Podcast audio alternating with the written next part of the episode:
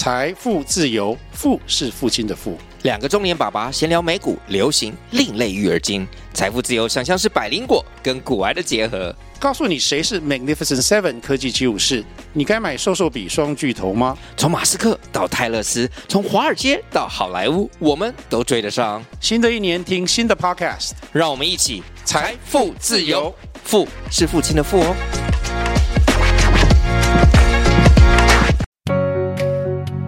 你好，欢迎收听斜杠先修班，我是主持人 Joanne。这个频道是帮助你发展斜杠事业前的先修班，我会协助你探索内心想做的事。让我们一起斜杠，找到闪耀的自己吧。好，欢迎收听斜杠先修班，是发展斜杠事业先修班哦。今天我非常荣幸邀请到 Miss Thirty 两位创办人 Grace 跟 Vanessa。我觉得看到你们俩，我觉得天哪，也太漂亮了吧！人好好。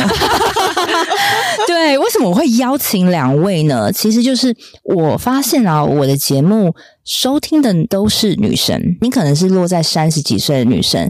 你现在为什么会听这个节目？一定是你很想创业斜杠。或是你想要找多一点的人脉机会，但是你没有方法，你很想进步。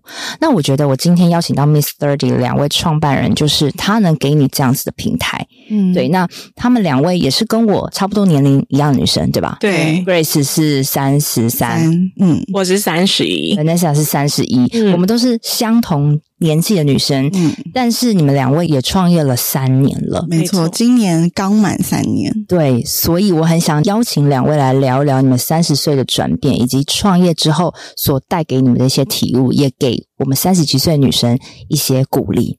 好，欢迎两位。Hello，大家好，我是 Miss Thirty 的 Grace。Hello，大家好，我是 Miss Thirty 的 Vanessa。哇，所以两位也创业三年了，是的，怎么样？会还会想要回去吗？当然不会啊！你尝试了就是自由飞翔的样貌，你就很难回去那个鸟笼了。自由飞不去了，我仿佛能看到那个画面诶。为什么会觉得是自由呢？我觉得当初为什么会想要离开公司去创业？第一个一定就是我很想要有自己的自由跟选择权，因为我觉得像我以前在大公司，虽然大公司有大公司的光环，然后我觉得很多人是因为你的公司的光环。可能跟你合作，或是跟你友好，对。可是那个时候，我想要离开的时候，我就会觉得，我我不知道为什么，就是三十岁的时候，你就很想要证明你自己。对啊，我现在就是，对，你就会想说，我如果丢掉了那一张名片，嗯，跟那个光环，那我还剩下什么？嗯，对。那当你累积到一点程度跟一些成果的时候，你就会有开始有选择权，你可以开始选择你自己想做的事情。嗯，你可以不用去受别人左右，然后再来是时间，你可以自己支配。对对，虽然我觉得创业的压力非常大，然后我觉得呃那个辛苦也不是外人看得见的，可是我觉得选择权跟自由度这个是。跟你在公司上班的时候是没有办法比的，真的。我有期节目也在说，就是创业是另外一个世界，大家好像都会很羡慕。确实还有好的一面，但是那个苦跟那个焦虑感应该是随时伴随着你们的吧？没错，我觉得是无时无刻诶、欸。对啊，对啊，我自己选择创业，其实我十八岁的时候我就知道我未来想创业。嗯，那因为我在媒体产业很久了，八年，所以我从编辑、整合行销到业务，其实我一条龙，什么事情都会做了。嗯，然后这八年的时间，其实我也看尽了一二线品牌，他们他们每一年会发生什么事情，每个月会做什么活动，嗯，然后我们能做些什么？我觉得这些东西跟资源，我好像都已经掌握住了。那我过去是在那种高奢的，就是什么 TT Tatler 和工作，然后我。就会觉得说，哎，我在做的事情很高大上，可是。我并不快乐，嗯，因为我每天采访这么多成功的企业家，或是我帮这么多的精品珠宝品牌办活动，我好像都是那个幕后的工作人员，我都是那一种要 support 别人，但是没有人看见我是谁。那我就觉得，哎，刚好在二十九岁那一年，然后也刚好，我觉得我人生遇到一个转折，我觉得我什么都做了，那我还能干嘛？那我就想起说，嗯、我十八岁的时候，我曾经想过我要创业，然后。我觉得二十岁尾端，就是你会越来越有自己的形状出现。是，我就会觉得说，哎，我好像要做一些跟我年纪比较相关的事情，因为我跟 Grace 以前也认识一段时间，就是他认识的那个期间的我，其实蛮老成的，不管是穿衣风格、老成思维，假的对，因为我要服务的客户就是四十岁以上。就是我当时遇到 Vanessa 的时候，我以为说是 Grace。对对对，对我是 Grace。当时我遇到 Vanessa 的时候，我以为她年纪比我大。她确实有这种感觉，因为她现在坐在我的眼前哦。我真的觉得，呃，如果先不要看她的脸，我会觉得，呃，这应该是四十几岁的成功姐姐姐的那种侠女气势，整个都有。怎么办？我还没有到那。对，然后我就会觉得说，哎，我不对啊，就是我就相比，我就是去看了很多成功的案例，就发现说，不对啊，我这个年纪的女生不应该是很快乐的嘛，嗯、不应该是多才多姿、自由自在，为什么要有这么多框架？所以我就觉得说，我应该要做一些跟自己自身开心跟相关的事情，嗯、可是又可以把我过去累积的这些资源。放在这个平台上，有一天 Grace 就刚好就问我说：“哎，我们要不要一起做点什么？”对对，但是当时那个做点什么，其实就是一个平台，让大家有自己工作外可以斜杠，就这么简单。嗯，因为那个时候我刚好是在呃一个工作的转换期。其实 Miss30 这个雏形是刚开始还只是一个小小的专题，我们也把它当成一个副业，并没有是想要是哦我们之后的事业公司，然后。哦，对。对，真的现在看起来，哎，创业成功或是创业还不错的人，其实他们的开始都很平凡，没错。而且我觉得时机很重要，嗯、就刚好你找到了他，他也在转换期，然后就碰到了，嗯、对，就成立现在的社群。嗯、先跟大家科普一下，Miss Thirty 啊，主要是提供就是三十多岁女性一个社群平台，对不对？然后你们这边有在做品牌的行销，然后也有办很多线下关于女生的一些聚会活动，没错。然后我们希望我们现在把台湾不同领域的新创品牌。然后可以用我们的观点、我们的方式去让更多人看见。嗯嗯嗯，我觉得 Miss30 就很像 Barbie Land，就是我们这个平台里面其实有很多各行各业的佼佼者。嗯，就是有些可能是传产业的中南部的二代的继承者。我们其实创造这个平台最重要的目的，还是为了想要鼓励更多台湾的女性活出自己的声音。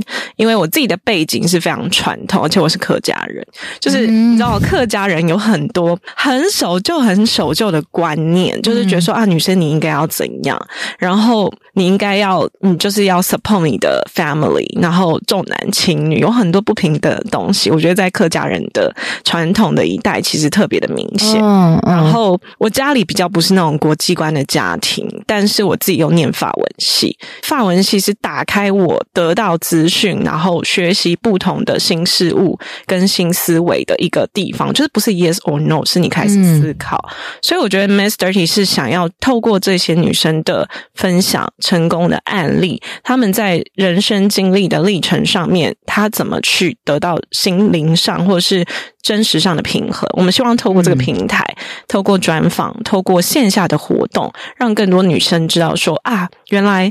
这世界上有很多女生，其实跟我一样，就是我不一定是怎样的出身，嗯、但我也可以活得很精彩。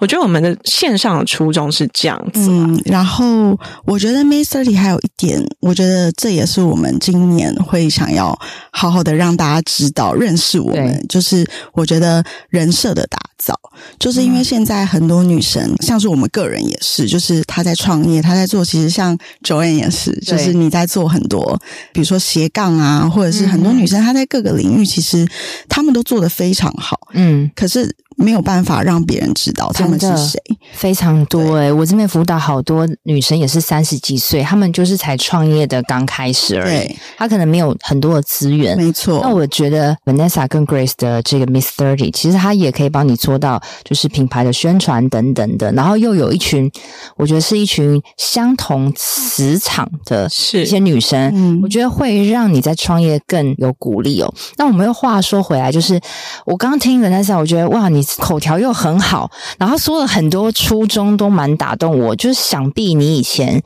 是不是很会很憋？我到现在都还很憋。我觉得是不是很憋才会讲出这些话？你到现在已经解放了吧？我觉得。现在我觉得就是创立 Mr. T 这三年，我真的也是打掉重练跟重塑自我的一个过程。嗯，真的是蛮不一样的心境。以前就是因为你帮这些大品牌做事，你无法做自己。你 even 做的很好，你都要拱手让人说是他做的，就是你知道敬老尊贤的那种职场道德。嗯，对。但是在 Mr. T 里面，其实这些东西可以被拿掉，包含你怎么穿衣服。以前怎么穿衣服，就是你就是穿套装。我们以前办活动都有 dress code。永远，我们都只能穿黑色，而且你不能穿露趾的鞋子。对，所以有一阵子我超讨厌黑色衣服，因为我就会觉得我自己好像在那个 要对在工作。难怪你们今天没有穿黑色。对，OK，所以我两两位真的蛮有趣的，但是你们会觉会不会觉得说，因为朋友一起创业啊，嗯、会不会有摩擦？老实讲，一定会啊。对啊，怎么可能没有？有你们两位是以前学生时代的朋友吗？不是，不是，出社会之后。我们有分享过，我们就在夜店认识。你们在夜店认识？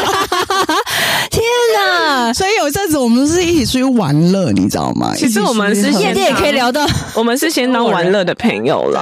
对啊，然后那个时候就是玩玩乐。我刚刚不是说我在工作转换期嘛，然后我就认识了一个朋友，所以我就说，哎，那我蛮想要做。那个就是一个一个网站，当时我只是想要放一些自己的东西，所以那个时候我才跟 Vanessa 聊到，我们才开始从玩乐的朋友，然后开始慢慢认真认真坐下来咖啡厅开会，而且是每个礼拜。其实我们创立 Mystery 速度很快，当时我有工作，然后嗯，Grace 是他先他先去做了这件事情，所以我是那种白天在工作，然后因为我是业务嘛，所以我中间会走进办公室看一下，然后所以我有一个月是。很心虚的，就是我都觉得我安静离职，我安静离职，可是我也没有觉得说我有帮助到，就是前面的公司的设立这些流程的地方，嗯，嗯，所以我都会觉得我很心虚。哦，你是说刚开始创业时很心虚？但我觉得总之结果是好的啦。嗯、但是你们中间的朋友一起创业，你们鼓励吗？老实讲，要看个性。嗯，对，因为像我的话，我很了解我自己，我是一个很需要伙伴的人。嗯，对，就是我可能，呃，在做很多决定的时候，我会虽然我自己心里都会有一个一个定案，但是我会很需要有人可以讨论，或是我会很需要有一个人可以在旁边支持我。天秤座都这样，是不是？我其实也是，但是我现在没没有伙伴，我现在是一个人公司，可能还有一些 其他帮我做事的外包人。有时候我真的会蛮羡慕有 partner 的。对，就是我觉得创业真的会遇到太多太多的问题。对对。所以我觉得，在这个时候，如果有一个伙伴，然后这个伙伴他是因为他是先认识你这个人，所以他大概可以了解你的个性，嗯，或者是他知道你是怎么样的人，在旁边一起 support 你，嗯，我觉得这是很幸福也很难得的事情。对，真的。可是，可是我必须说，可能我有一些朋友，他们是非常有自己主见的，然后也非常有个人意识的。对。可能如果旁人给他一点意见，他也会生气。那我觉得你就不要找人。跟你一起，嗯、我觉得选 partner，我觉得三观一致真的蛮重要的。嗯、就你们对于美感，你们对于品牌的定位跟未来，就是你们要可以因为时间的不同而随时应变。我觉得那个跟着 flow 走的那种弹性，我觉得是身为彼此 partner 他必须要有的条件。然后我觉得再来就是情绪的稳定，嗯、我觉得这个这这件事情也很重要。跟你们可不可以理性的达到一个平衡点，因为我觉得你们两个毕竟来自不同的关系、不同的家庭跟背景，我觉得就算兄妹都会吵架，男女朋友再好也是一样。对啊，所以我觉得 partner 之间，我觉得那不是吵架，可能是一个沟通的过程。嗯，所以我会觉得说。我觉得在创业路上，尤其你第一次创业，嗯、有伙伴是蛮重要的。嗯、就是你受到了挫折，有一个人可以跟你一起承担，不是只有你一个人。所以我觉得是是一件好事。对啊，我觉得你刚刚提到很棒，就是情绪的稳定。就是、嗯、其实我自己是觉得，呃，情绪跟脾气其实都是可以控制，只是你要不要控制而已。对啊，嗯、我觉得还有一个很重要，就是公私分明。因为从朋友变 partner，那个角色转变不不太一样。那你们还会一起去夜店吗？不会。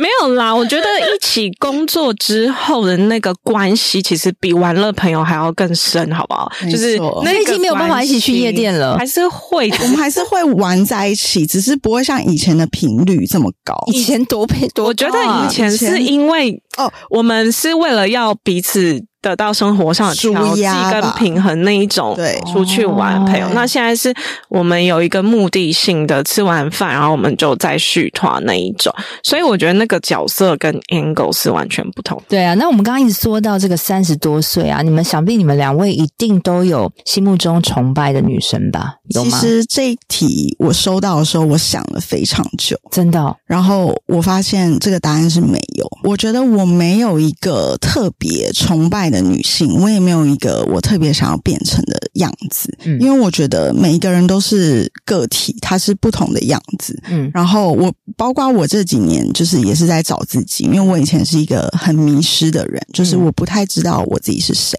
嗯，以前大家有什么志向，比如说 Vanessa 刚刚说她十八岁就知道她自己要创业，其实我是一个，我到二十五六岁我都还不知道我自己未来的 career 是怎么，这是很正常的，对。对啊，所以我。的人生一直都在找自己的过程当中，所以我并没有觉得我一定要变成谁。可是我必须说，有一部电影，因为我是一个很喜欢看电影跟影集的人，嗯，有一部电影叫做《Little Woman》，嗯，我觉得这部电影影响我很深，嗯，因为里面他们就是一个呃，全部都是女生的家庭，然后每一个人他们都有自己的雏形跟样貌，嗯嗯嗯，然后像我觉得 Amy 的话是我最喜欢的，因为她可以用他自己的方式，嗯，然后去对待。在这个世界，嗯他可以有点任性，他可以很温柔，可是他却知道他可以用尽他自己的才华。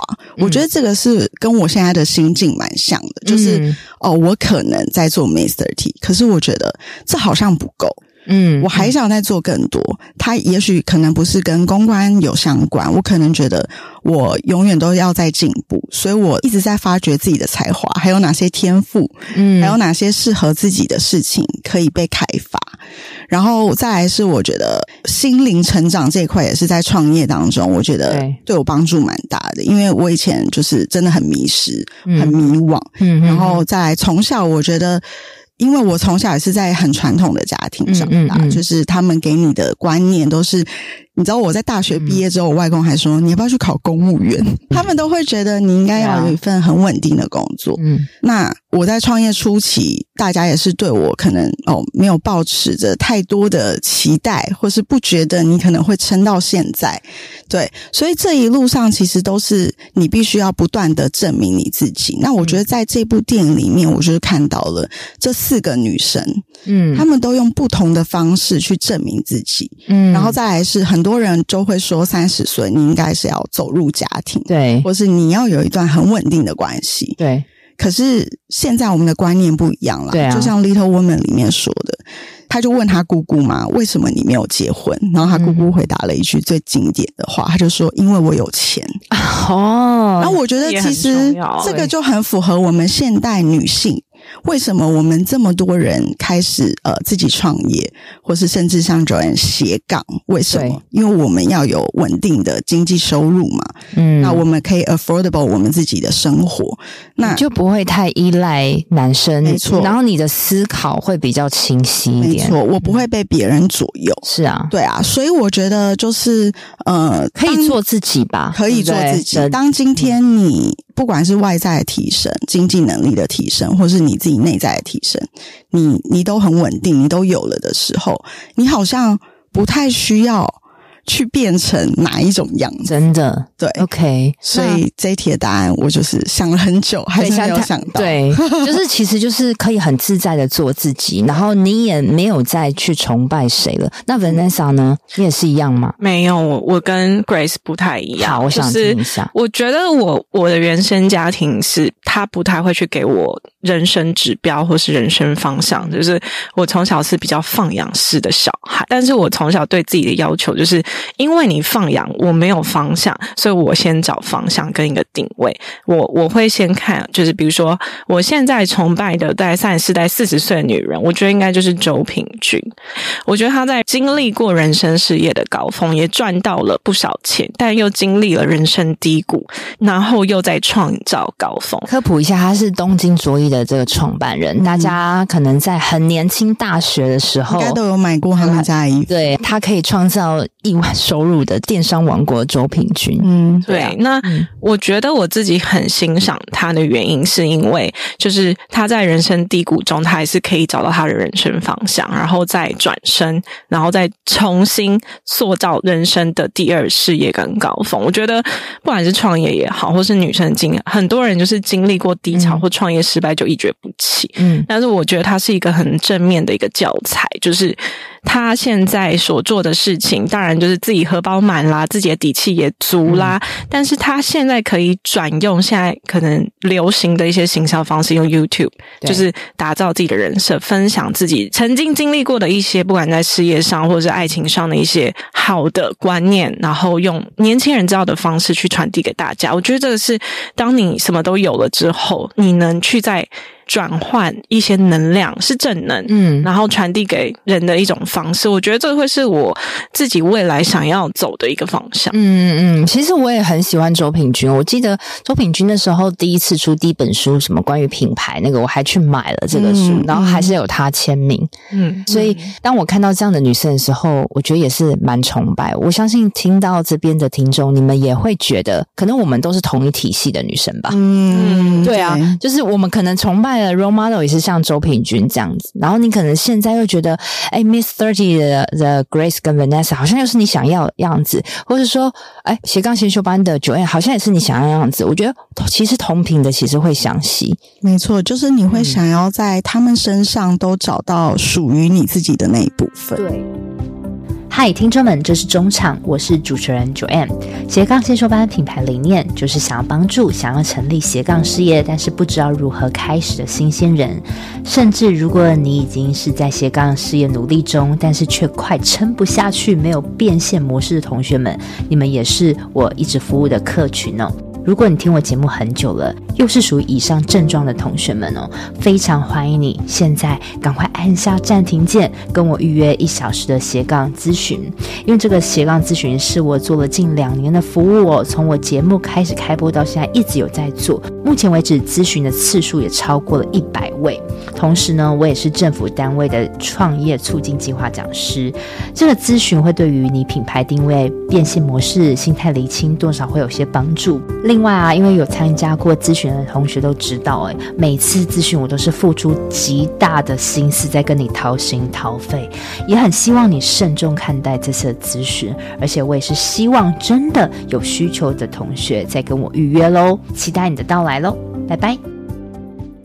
所以很多人都会说，哎，我不知道自己要往哪里走，我很迷惘。其实有一个关键点，你可以去听，你可以去看，说，哎，我曾经追随谁？嗯，比如说你听了这一集节目，你会想听，为什么你不由自主想听？因为你就是可能想成为我们这样子的人。嗯，那我们也是从很菜菜蜕变出来的。嗯，对，所以你要去承认你想变这样子的人。好，那就。承认之后，那就起步了。OK，我蛮想要聊聊其他的话题啊。就是那时候我二十八岁的时候，我好想要结婚。我我不知道你们有没有过这样子，就是很恋爱脑。大家在二十二十五六岁、二十八岁都很想结婚。我没有想要结婚。我觉得我是恋爱脑没错，可是我在结婚这种大事的时候，我会比较实际。我在没有达到我想要的经济生活条件的时候，我不会去做结婚这个决定。那你真的很很理智，对，因为我觉得结婚它是会把所有实际跟现实的那一面更放大。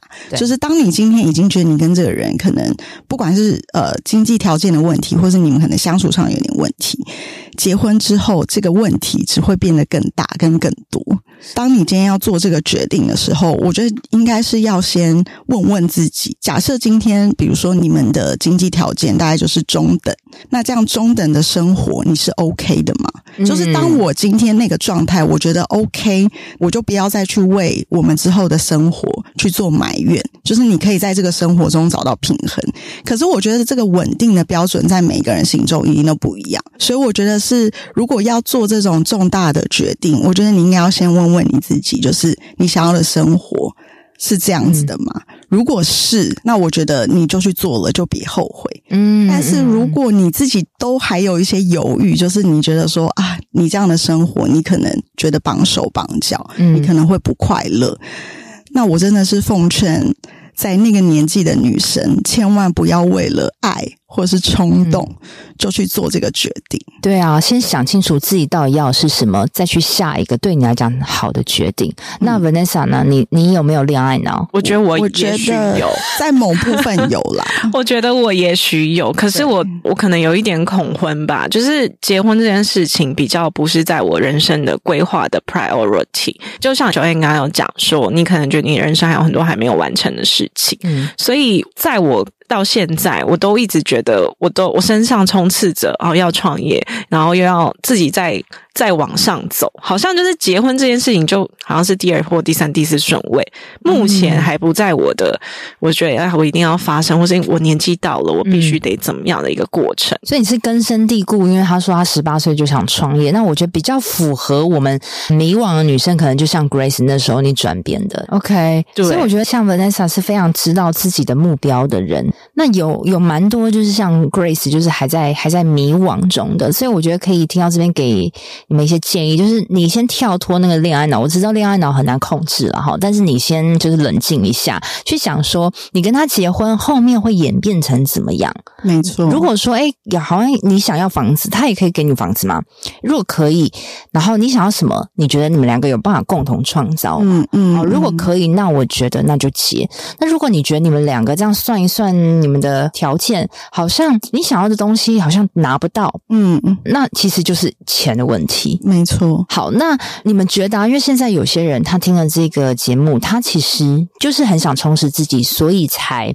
听这个节目嘛，但是我觉得现在大家平常上班下班，他们充实自己的管道好像都只有听节目、看书，嗯、然后有时候也没有很多的想法，因为没有人脉。你们怎么鼓励这些女生怎么去跳脱以往的生活模式，去找到一个自己可以学习、产生更多 idea 的管道呢？我会觉得就是跨领域，诶，就是你多去接触一些不是你圈圈的活动，有很多展会啊，每一年都有啊，有酒展啊、艺术展啊，然后什么食品加工展、化学展那种展，嗯、其实我觉得那就是一个最基本的展览哈，对。但是你刚刚说到什么酒啊这些东西，可能很多人会艺术啊，可能一听就害怕，觉得说没有，不要不要这样设限，真的哈、哦。其实你就是花两百块，两百块酒展两百块，对，你就走进去，哦、然后你可以喝到全台湾知名酒商所代理的酒。嗯、然后我自我自己呀、啊，就是会走进去喝一杯酒，我就会跟我就说，哎，你们的负责人是谁？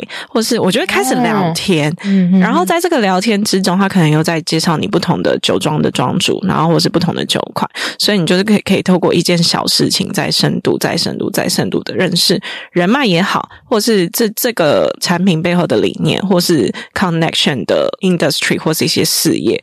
所以我觉得，就是透过一些平凡的小事。去联动更多的资源，我觉得这个是一个很好去打开你自己眼界跟视野，跟跳脱舒适圈的一个方式。嗯，像 Vanessa 说展览，我觉得还不错，而且展览是因为像很多人想到的可能说读书会，可能有点太无聊了。嗯、你有没有办法去跳脱你的领域？你平常哎有会喝一点酒，但是不是到很厉害的这种高端的酒，但是你去了解一下，嗯、然后你主动跟人攀谈几句，那个人脉就联系上。嗯、那像。Grace，你有什么觉得还不错的增进自己的管道？其实像我自己，我是一个呃很需要新东西来刺激的人，嗯，所以像呃，如果我发现这一阵子我自己好像没有什么进步，我的我的进步是。也许是专业技能上的进步，或者是人脉交友圈，好像就是好像很固定，我就会希望有一些新的刺激。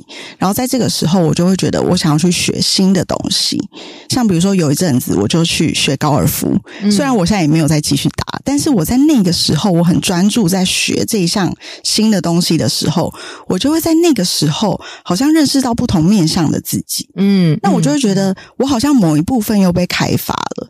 会哦。那像有呃这一阵子我在学皮拉提斯，嗯，我就觉得哦，我好像又更了解自己的身体了。然后在学习这个过程当中，我又更认识自己了。对，对，然后再来，我觉得像 Vanessa 刚刚说那些展览嘛，那我自己是因为我平常要是不工作的时候，我是一个非常宅的人，嗯嗯，我也不想要出去 social。可是当我发现我刚刚上述的那几个状况，就是哦，我觉得自己最近好像没有什么进步啊，我需要再去多拓展一些人脉或是交友圈的时候，我就会逼自己去参加各种活动。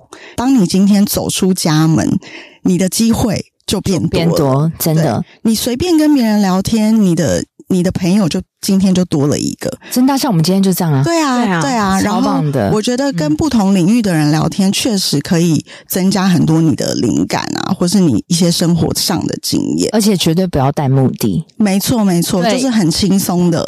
对，然后我觉得除了上述讲的这些，就是开阔眼界、开阔交友圈。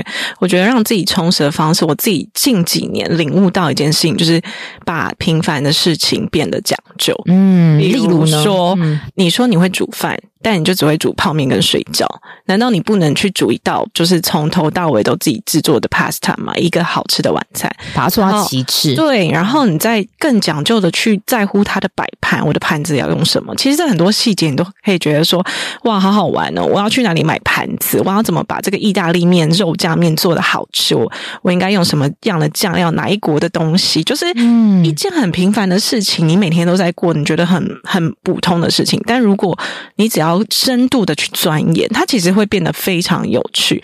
喝咖啡也是啊，到底你要加冰块不加冰块，温度多少？你的咖啡豆来自于哪一国？其实你也可以在找这些材料、这些知识的过程中，遇到不同的厂商或店家，嗯，其实也会让你可能透过这样的场域跟这个过程，也认识新朋友。我觉得这个是比较是 focus 在自己，不是工作的部分。真的啊，因为我有一个听众，他也跟我讲说，他觉得现在生活很平淡，没有什么高低起伏，然后情绪也没有什么波折，嗯，所以你听他讲话就是平平的，他也没有什么情绪，所以他做起事情来也没有那么有冲劲跟做到位。嗯，所以我觉得 Vanessa 要讲对一点，就是是不是可能没有把生活中的看似无聊事情再做得更深入，做极致。嗯，我们都是点到为止，你就变得最后你会变很可怕，会变一个无灵魂的人。对啊，然后你可能就会是觉得说啊，我现在要去哪里玩？我去过这么多国家，我下一个要去哪里？嗯，其实旅游也是，对啊，就是你的旅游可能可以增加一些深度的东西在里面，让这个平凡的旅游或是只是开心玩乐的旅游，它更多更富有意义。像我自己就是会觉得说，我就会给我的旅行很多的不同的目的，比如说我前阵子去清迈，我想要的。是体验当地生态平衡的这个重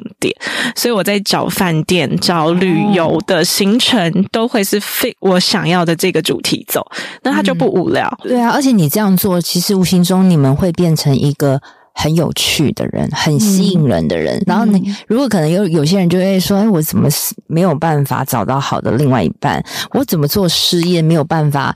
啊、呃，做到位！我要讲一句很重的话，有时候是来自自己，这样会不会很重？不会，我觉得是没错。因为因为你自己人是，比比如说做一件事情，为什么有人可以做成功，有人做不成功？嗯、除了运气以外，很多人是从你自己里到外了。你是不是一个，比如说经营社群也是啊？你到底是不是一个好玩的人、吸引人的人？嗯，那你的受众就会感觉到，如果你今天很很无聊，没有没有在增进什么，那。那别人为什么要追？就是你散发出来的魅力，对，别人是感受得到的。对啊，两位真的是让我觉得魅力满满。你们近期的在这个最璀璨的三十几岁体验了很多事。那最后最后呢？啊、呃，我想要请两位啊，你们可以宣传一下你们现在 Miss Thirty 有什么活动，或是说我们从哪里可以追随到你们？我们现在 Miss Thirty 其实有很多的平台。那除了 Facebook 跟 IG，那我们今年其实重点会放在我们的 Line 社团上面。所以我们在社团上面其实重点化的经营，就是除了我们跟非常多的通路有一些合作，那有一些独家的活动或是优惠，我们会回馈给我们社团里面的粉丝。那再来就是我们今年会举办非常非常多的线下的活动，嗯，然后是回馈给我们的社团的。社员，因为我们刚刚有说嘛，社团里面的支持我们的这些会员，他们可能自己想要创业，或是正在创业中。嗯，那这些女生她也许没有非常多的管道，所以我们希望可以给他们更多的资源，然后运用我们两个的专业。对，因为以往我们都是在帮别的品牌去办活动，去办呃，去去做媒体的操作跟曝光，但是其实其实真正需要资源的是这一些正在创业中。对啊，那不就是我们的听众了？没错，对啊，对啊。所以欢迎大家可以加入我们的社团。对，然后我们今年也在认真的经营我们的 podcast 哦。你们的话 podcast 名称是密室三十，密室三十。哎，刚好 Miss Thirty 的。对啊，我们想这个名字好高。密室，对，就是在这个 podcast 的节目里面，只要关于三十，大家会遇到的生活上的疑难杂症、事业上的任何问题，其实都会是在我们去跟大家分享的一些节目当中会看、会听到不同的观了。有一个专属于我们听众的社群。然后我们，我觉得为什么当时要开 podcast，也是因为它的主题可以很广。嗯，对，然后没有什么设限，是所以我们也会每个月邀请不同的来宾，然后去跟我们去做呃他们产业当中的理念的分享啊，品牌的分享，或是他们到底如何走到这一步。嗯，对，我觉得好多元哦，好棒的一个社群。所以如果你现在还在迷惘，说哎你不知道可以怎么充实自己，我觉得加入直接加入 Miss Thirty 应该是比较快。没错，没错。然后除了这个之外，其实我们每一个月我们都会有一个创业小聚的活动。嗯、那我们其实每个月都会有主题，然后每个月在不同的地方都会发生。那就像刚刚 Grace 讲的，其实这个创业女子会提供的平台，其实我们发现我们会员有很多是那种从国外回来的女生，她、嗯、们在台湾想要借由过去的背景跟知识创立一些新的牌子，可是他们会面临到一个问题，就是他们到底去哪里交朋友，而且是帮助他事业正向发展的朋友。嗯、我觉得 Miss Thirty 提供的就是一个空间、一个机会、一个活动，让你们。不管是在 Podcast 或者是在课程上面得到一些比较知识性的东西之外，这个平台也可以让你认识不同的朋友。那你在这个过程中，也许你会遇到你未来的合作伙伴，嗯，也许你会遇到了。就是让你有更多灵感的人，或者是你遇到挫折不该不知道该怎么去去面对的人，所以我觉得 Miss Thirty 他提供的线上线下 Podcast 活动上面的平台大概是这样子的内容。OK，哇，真的好多元哦，真的完全非常适合我们的听众。所以啊，我也会把 Miss Thirty 相关的资讯放在这集节目的内文里面啊，希望这集呢，对于你们正在经历三十几岁但是有点迷惘的你。有一些帮助喽，那我们就下期见，拜拜，拜拜。在本节最尾声，跟你做个重点整理。第一个，如果你还在决定说是否要找朋友适合创业的话，你可以参考说你们的三观是不是一致，而且对方情绪是不是稳定的。再来第二个重点呢，你可以试着找到你生命中的 role model，也就是你想要成为的那个女生。那也许你就可以从她做过事情跟她成长的脉络去抓到自己可以做哪些努力跟尝试。再来第三个重点，如果你在考虑是不是一定要跟你另外一半结婚的话，你可以去先去反思你自己哦。现在你们两个的经济条件是否是你真正想要的生活？如果你在犹豫了，那你可能就要先冷静一下喽。主要是以你为中心，确不确定你想要这样的生活？再来第四个重点，如果你想要增加你的视野跟学习管道，你可以去参加跨领域的一些展览。只要你走出家门，机会就变多了。那重点是把平常平凡的事情变得讲究，你的感官就会慢慢开了，想法就会更多，创意更多元了。那这一场是一个蛮轻松的访谈，我也发现到很多我的听众啊，都是三十几岁，呃，很年轻，但是对于工作、事业，要不要创业，要不要结婚，有各种各样的迷惘。那希望今天呃三十几岁的听众们哦，听完这一集都可以对未来有一些勇气喽。那我们下周见，拜拜。